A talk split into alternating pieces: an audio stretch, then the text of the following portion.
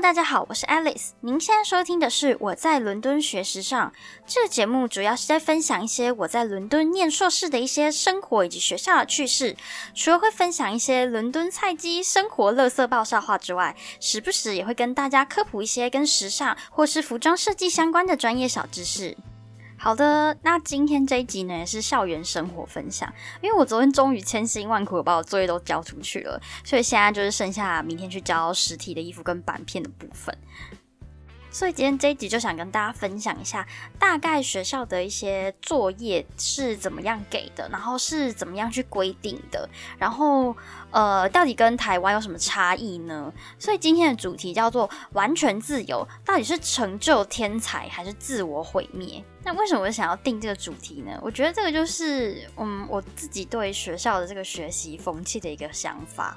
首先，我要先讲我个人对于做作业这件事情的习惯是，我是不压死线的人，所以我从以前到现在，我的习惯就是我一定会提早把作业完成，然后我会多预留一点点时间去以防发生一些突发状况，所以我一般都不是那种会压到最后一刻才去把东西做完的人。比方说，我这次的作业的时间是二十七号，但那一天除了要上传电子档之外，你还要去学校另外一个校区成交实体作业。然后，因为我家到牛津街需要一点时间，所以你势必就是要先把报告提前上传。然后，因为呢，我是想说，呃，我昨天晚上就先把报告上传好了，然后我今天就可以在家里就把我那些实体的东西再整理一下，然后我明天就带着作业开开心心去交，然后就可以放松了。我不知道。别人是不是这样？但是因为我个人的话，只要有一件事情悬在那还没有做完，我就会一直非常的焦躁，我就会觉得我没有资格可以休息，我没有资格可以放松，我要赶快就是要把作业做完，或者是说，哎，我今天就是做太少了，所以我晚上回家还要再多做一点什么样子的。尤其我觉得学校这种学习模式会让我非常的焦躁，会让我一直很焦虑，说哦，我时间快到，可是我只有做这么一点点，或者是说我觉得我做的还不够什么之类的，我就会一直不断的 push。我让我自己就是赶快上工。先来说一下我们在台湾很习惯的模式好了，比如说可能以前要放寒暑假之前啊，然后老师就可能就会给很多作业，然后可能就会告诉你说，哎，你在返校日的时候就要先交哪一些咯，或者是老师在返校日的时候你就要带作业来啊，然后老师要检查你的进度啊，如果你没写完的话，你就可能就是还有一个月时间再把那些没写完作业赶快补上，然后到时候大开大家开学的时候就可以都写完嘛，因为你要交，然后老师终于会检查，所以其实我觉得我们很。渐渐的就会被养成被敦促的这种习惯，就是你会很容易会按照老师规定的那个进度去走，而且这个时候就会有一个很有趣的现象出现，比如说老师规定说返校日中间的时候，大家要规定要至少要写二十页，你就会发现，哎。可能大家都写到二十页而已哦，就是可能很少很少人会写超过二十页，或者超过太多，可能会有更少人写完，但几乎这不可能。老师如果规定说返校日那天检查二十页，大家应该都写二十页，然后刚好给老师检查而已。就我觉得大家渐渐都会很容易，就是会觉得说啊，规定好到哪，然后就做到哪，然后我就按部就班，跟着老师的进度，跟老师的规定，然后这样子慢慢慢慢慢慢做，然后到时候我就可以做完了。而且很有趣哦，有的时候如果你写太多了，比如说暑假还过一半你就把那本写完，有时候你可能写太快，或者是进度太超前太多，老师可能还问你说：“你写这么快干嘛？我们不是说写到二十页而已吗？你怎么一下就把它写完了？”就是我觉得这很有趣诶，这种事情我不知道大家会不会有发现这种事，就我们潜移默化很容易被规定这件事。然后我来这里之后，我发现一件很有趣的事情，就是老师会。很大限度的给你自由，怎么个自由法呢？就是他不会规定你，就是一定要写到哪，他也不会规定你一定要按照什么特定的格式去做，他就告诉你说，哦，我们几月几号交，然后那一天就都要做完，就这样，然后他也不会中间不给你检查的，他就是让你自由发挥，自由去长大孩子。但我觉得自由这个东西是一把双面刃，怎么说呢？因为我觉得说。呃，如果你是一个很有规划的人，然后老师给你的时间其实非常充裕，所以你可以有很大限度的自由，可以去利用这些时间去自由发挥。而且还有一个最重要，就是因为你一开始就已经规划好你要干嘛，所以你就其实只要按照你自己的步伐去做就好。那当然你很自由，然后又有规划，然后又有充裕的时间，其实最后交出来的东西是不会太太差的。再来就是说，如果你本身有很多不同想法的人，然后老师又愿意让你自由发挥的话，其实你就会有一个很大的舞台去展现你的才能，或者展现你的想法。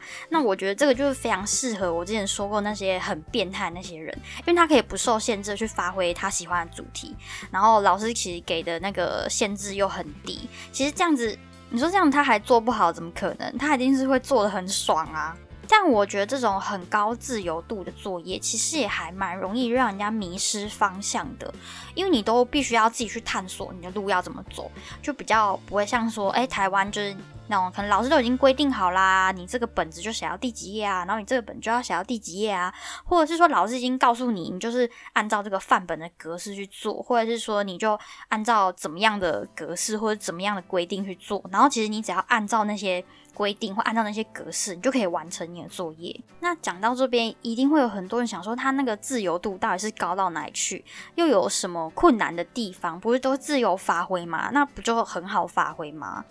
那我们就来打个比方好了，比如说老师今天叫大家回去写故事，然后呢，他说你故事里面一定要有三个东西，第一个就是一定要有主角，第二个就是一定要有人喝真奶，第三个就是要有结局，就这样，然后随便你写。然后呢，这个故事的主角性别数量都不拘，但是必须要有一个事件，就是喝真奶，然后最后结局好坏呢也不拘，所以就是变成说，哎。大家写出来的故事都会不太一样，你只要符合这个骨架就可以了。那我问你，平常很有想象力的同学，哇靠，他洋洋洒洒写一大篇出来，然后如果想象力很不足的同学想说，靠，喝真奶故事我到底要怎么写？所以看到最后他们的差别就会变成说。那个《真奶历险记》跟《真奶周记》的差异性有没有？一个就是超级精彩的，写个喝真奶可以写的乱七八糟、洋洋洒洒，然后另外就好像在写周记一样，就是哦，去五十兰买一杯真奶回家。所以你看，这个自由度很高，这个差异性是就马上透过这个《真奶历险记》故事就出来了。然后老师他中间不敦促你，他也不检查你的进度，只有到最后开学的时候说：“哎，同学可以把你们故事交出来喽。”那你想？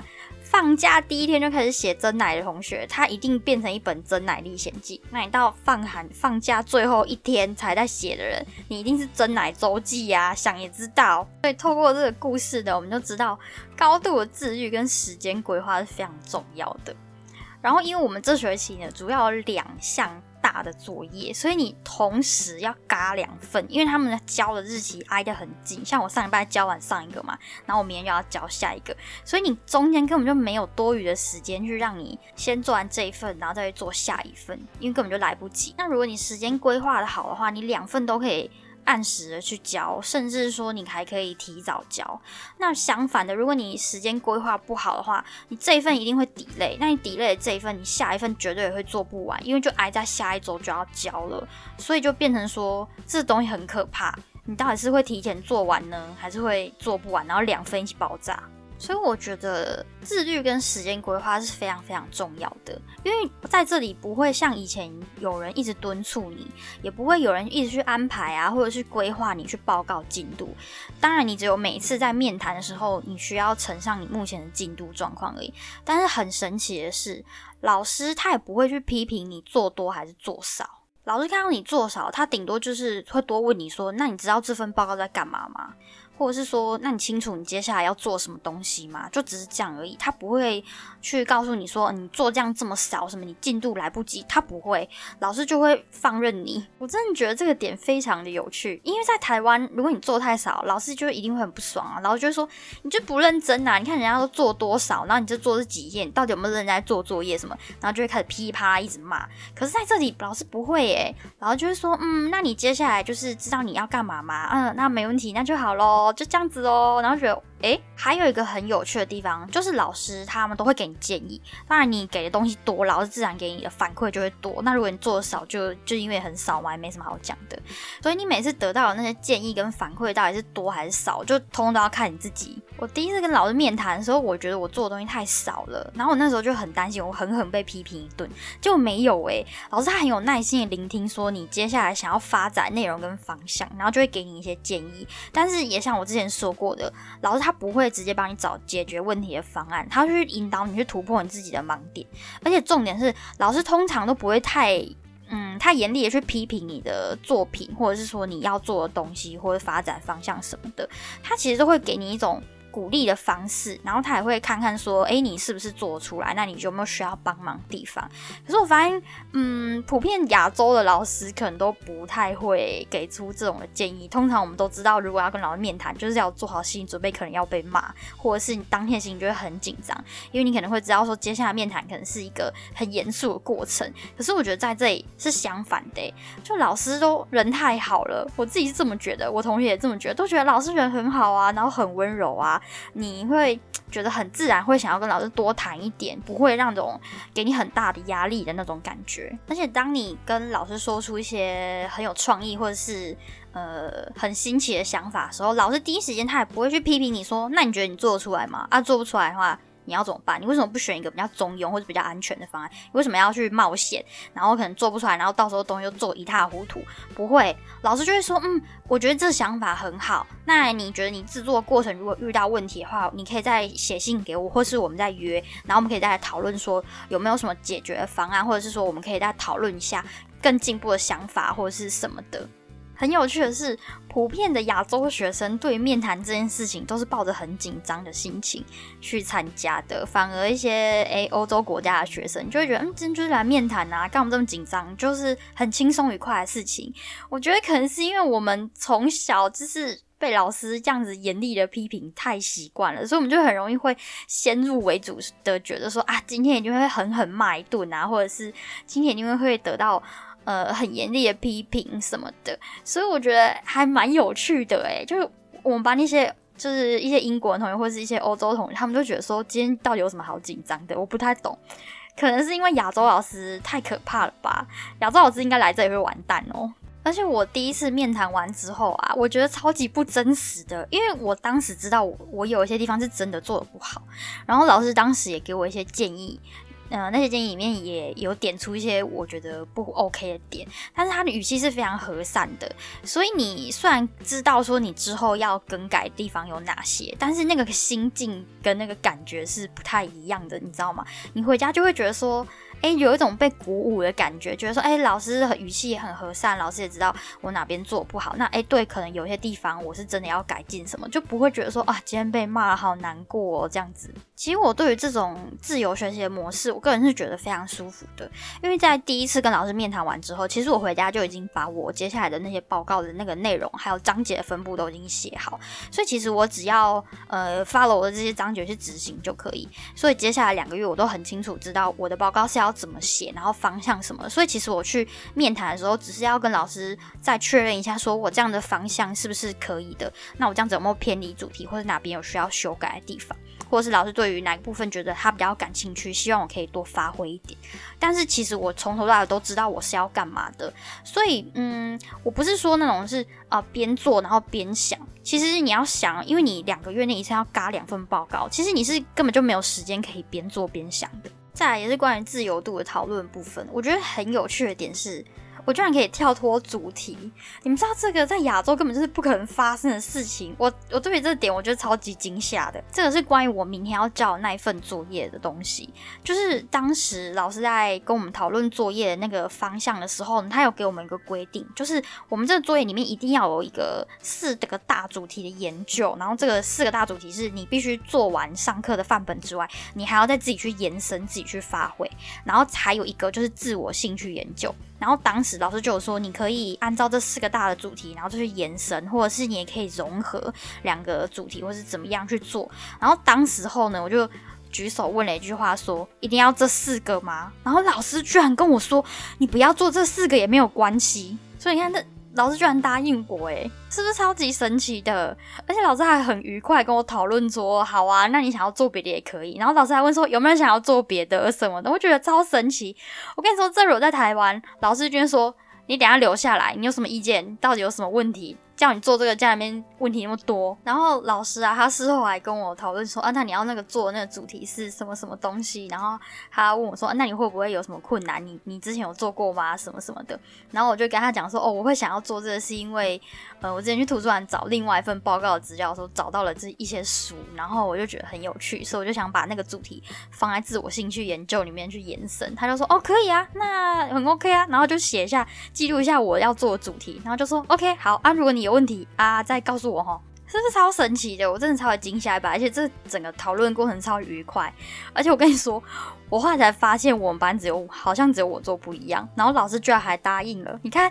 我跟你说，这在台湾，你是不是会被骂？会被骂死。我个人是觉得这种完全自由的学习风气超级适合我，因为我就是那种爽我就努力好好做，不爽我就乱做，而且你会很容易就会看出来我到底是认真做还是乱做的。但是我也凭良心说，就是我选那个主题是真的不好做，所以我在前面的。呃，那个分配时间部分啊，我就一开始就有预留了很多时间在自我研究那一块，因为那个版我都要靠自己搞，反正就很复杂，对了。然后老师当初他有跟我说，哎，你做那个不太好做，那你要确定好，OK，你再跟我讲。那你要记得时间有限，所以你最后一定要交出东西来，不要因为就是太困难，所以你就呃交不出东西什么的，那这个就不能被接受。然后我就说，嗯，可以，我知道我会自己去处理好时间管理的部分。所以你看这。这东西真的很有趣，就是这种高度自由的学习风气，其实真的是一把双面刃。因为你想，对于那些很变态的同学，他就是有办法在。有限的时间内生出旷世巨作，因为它不会被束缚，它也不会被限制。但是如果你是普通人的话，或者是说如果你有拖延症的话，那可能也会因为太自由的关系，你有可能会做不完，或者是说到最后就会变成因为时间来不及乱做。那我觉得这个其实就有一点像是温水煮青蛙，因为你一开始就会觉得嗯也还好啊，很轻松啊什么的，好像也没有想象的这么难，然后时间也还很充裕啊，慢慢来什么。可是你到最后时间快要到的时候，你才会发现，其实你根本就没有做多少东西。尤其是到了要交作业那一天，你就完全会崩溃，因为大家做好做坏，直接高攀立下。因为中间不检查进度，然后老师也不敦促的关系，所以你就只有到最后要交的那一天，你才会发现你的那个集聚会瞬间被拉开，你就会发现，哇靠，有人扛超大一箱来，然后有人就少的很可怜，所以你同时就会看到说，哎，在同样的时间跟同样的自由度下，高度自律跟高度时间管理的人，他可以做得多好，而且还是做得又好又快，然后你就会发现说，哎。我一样跟他一样时间，可是我怎么只有做这样？你就会开始自我怀疑，说难道是我不够努力吗？还是说我做的哪边不好？还是我哪边浪费了时间？可是你到最后才意识到这问题也没救啦，因为已经最后一天了，你已经交出去了。所以，对于这种高度自由的学习风气啊，还有这些呃可以有高度自由的作业，或者这种大篇的报告里面，其实你的实力跟你的想法会直接展露无遗，因为这是这很赤裸的。对于这种高度自由的东西，你可以很呃不受限制的去增加你的任何观点、你的任何想法，或者是你任何的编排什么的，因为就很 free 啊。所以说。你到底编的好还是编的不好，就会很两极。而且对于那些变态来说，他根本就是会如虎添翼。所以这种东西到底是成就天才呢，还是自我毁灭？这真的不好说。这种高度的自由呢，我觉得是对于那些变态，就对于天才来讲呢，这个就是一个超级大的助力，他直接可以甩开大家八条街。那对于其他人呢，可能有的人他可能有做完，他就要偷笑了。那最后的结果一定都会反映在成绩上，这个是非常非常可怕的事情。所以我说，你看我们在台湾，老师都会一直敦促你，然后其实大家进度都不会差太多，所以大家最后最后的成绩呢，也不会差到哪去，因为老师都会定期帮你检查检查你的进度啊，所以你就会知道说老师什么时候会有一个 check point，所以你就会逼自己一定要去达到那个进度，或者是。或许自己一定要做到哪才行，但是你看这种高度自由，没有人敦促你，你就只有到最后交作业那天，你才知道你跟别人的差距到底是差了多远，然后可能到最后到最后大家的成绩可能也会差个十万八千里。那当然也没有那种大家做到一半啦，然后。作品拿出来，大家分享看一下什么的，就是说，嗯，你可能还可以透过这样的方式去发现自己的不足，然后赶快用剩下的时间去赶快把你那个作品的实力或水平整个拉上来。没有，你就是平常可能在工作室，如果你很常来，那你有看到就看到，那你没看到就就完了啊！你就到最后那一天，你才知道说完了，我做这样，而且你到那一天你也没有时间去补救了，所以你等于是你也没时间可以后悔。差距就会瞬间被拉开，整个就会非常明显。还有一个很重要的点就是呢，因为太自由了，所以大家的方向都不一样。简单来说，就是你没办法跟同学对答案，因为你做的方向不见得是你同学做的方向。但是也因为这样子高度的自由化，就变成说，其实你会很乐意去跟别人分享说你做了什么，或者是你想要做的方向是怎么样。因为反正讲了，别人也不会抄我的，即使他要抄我的，他也抄不来啊。所以就会变成大家会还蛮容易在工作室里面去分享，或者是去 share 自己的作品去给别人看。那我觉得这个也是还蛮好的。我觉得可以透过这样子多样性啊，你就可以看到同样一份作业，大家的想法都不太一样，然后你也可以学习到一些不同的观点，所以这也还蛮有趣的。就是同样一份作业，大家都长不一样的方向，诶，超神奇的哦。那说到底，为什么今天会想要做这个主题呢？其实是因为我已经很努力在做我的作业了，然后我也觉得说我规划的也还蛮不错，做的那个量也还蛮多的。那我最后就是交的时候，我还蛮心安理得。结果我到了学校，我看我同学搬超大一箱的 sample 来，我整个原地傻眼，真不夸张，超大一箱。我就问他说。你今天怎么来？他说哦，因为我这太大箱了，我坐 Uber 来。然后我还跟他说，那我可以看一下你那 sample 里面长怎样吗？他居然把他每个 sample 都分门别类，然后里面还放了一张小卡去介绍说那个 sample 是什么东西是干嘛。我没有，我为什么把它归类放一放而已？我顶多印一个目录放在第一页，然后我就觉得我的天呐！我看了他的作品，我就打开看一眼，然后就说好谢谢。然后他就开始在笑，我就说你太强了，你真的太强了，你第一个去教我不敢，太恐怖。而且更神奇的是，一开始都没有什么人来工作室的时候啊。我就会很常会遇到他，就表示我们两个差不多开始做 sample 的时间是差不多的。就他做超多出来，我就会开始自我怀疑：难道是我做太慢吗？还是是我哪里做的不好？就觉得太恐怖了，果然是变态。而且我们之前在工作室的时候啊，我们两个就会讨论一下，说，哎，我们彼此做的方向啊，然后目前为止做的样品数跟页数怎么样子的。所以我就觉得，哎，他真的很强哎！要不是我有去工作室遇到他，然后其实跟他讨论这个，他间接的敦促我之后，我觉得我可能也没办法做到我最后交的那个数量的跟那种程度。所以其实，呃，也是还蛮感谢他的。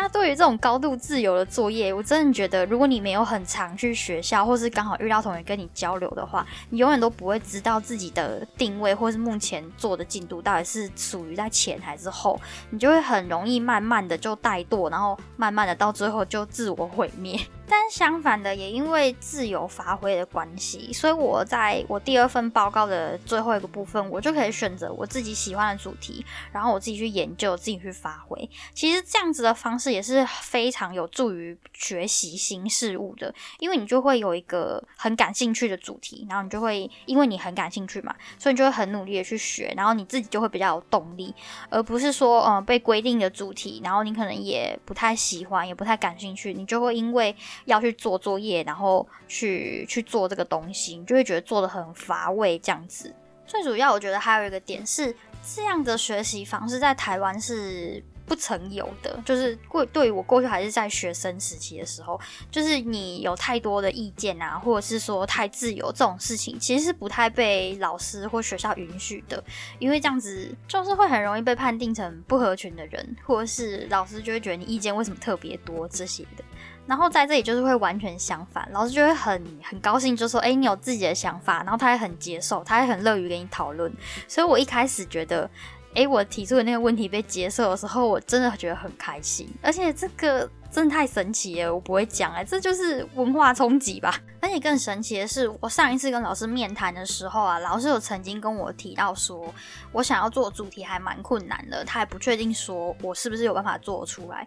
然后在我整个制作过程里面啊，因为我一次都没有找他讨论过这个东西，然后在我们最后一次面谈的时候，他就有跟我说，因为你都没来找我，所以我也不确定说你做的怎么样，但是你好像做的还蛮 OK 的。他也没有因为我没有去找他讨论什么的，或是有遇到问题什么的而去。批评我说：“啊，你怎么都没有来找我讨论？啊，不就很厉害什么这种的？”他就他就觉得说：“哎，你可以很自由的去做出来，然后你也没有遇到问题，很好，非常好，表示你自己找到解决问题的方法。”我就说：“哦，对啊，因为其实我不是说没有遇到问题，只是我遇到问题，后来我靠别的方式去自我解决，所以我最后才没有过来找说需要帮忙什么的。”他就觉得说：“哎，很好啊，这样很好，嗯，你不来找我面谈也没关系。”是。你看，在在我们那边就根本不可能诶。如果你定了一个很高的主题，然后你一次都没有找教授讨论或者找老师讨论，老师就觉得说啊，你就厉就就厉害。老师到最后已经就会觉得说你太拽啊，或者是觉得你太唱秋什么的，他就会觉得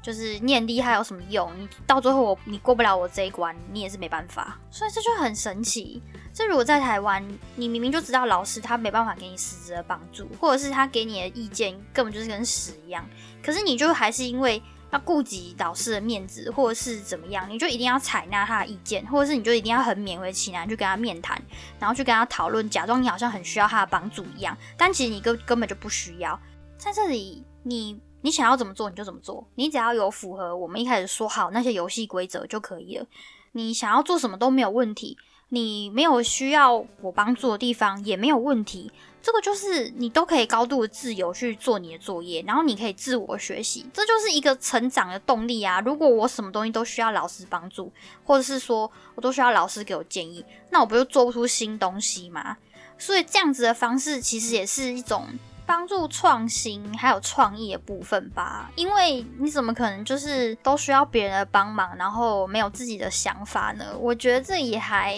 蛮困难的耶。总而言之，我个人是很喜欢这种自由度很高的学习方式，因为我本来就不太喜欢被别人规定，也没有在管规定的，所以我觉得这样子的方法很好，就是让我自己去发挥。如果我真的需要帮助，我再来找你就好，其他你就不要管我。好的，那我们今天这一集就先分享到这边，单纯就是一个呃，我个人对于自由度的这件事情的一些看法，这样子。那么，我是 Alice，我们下次再见喽。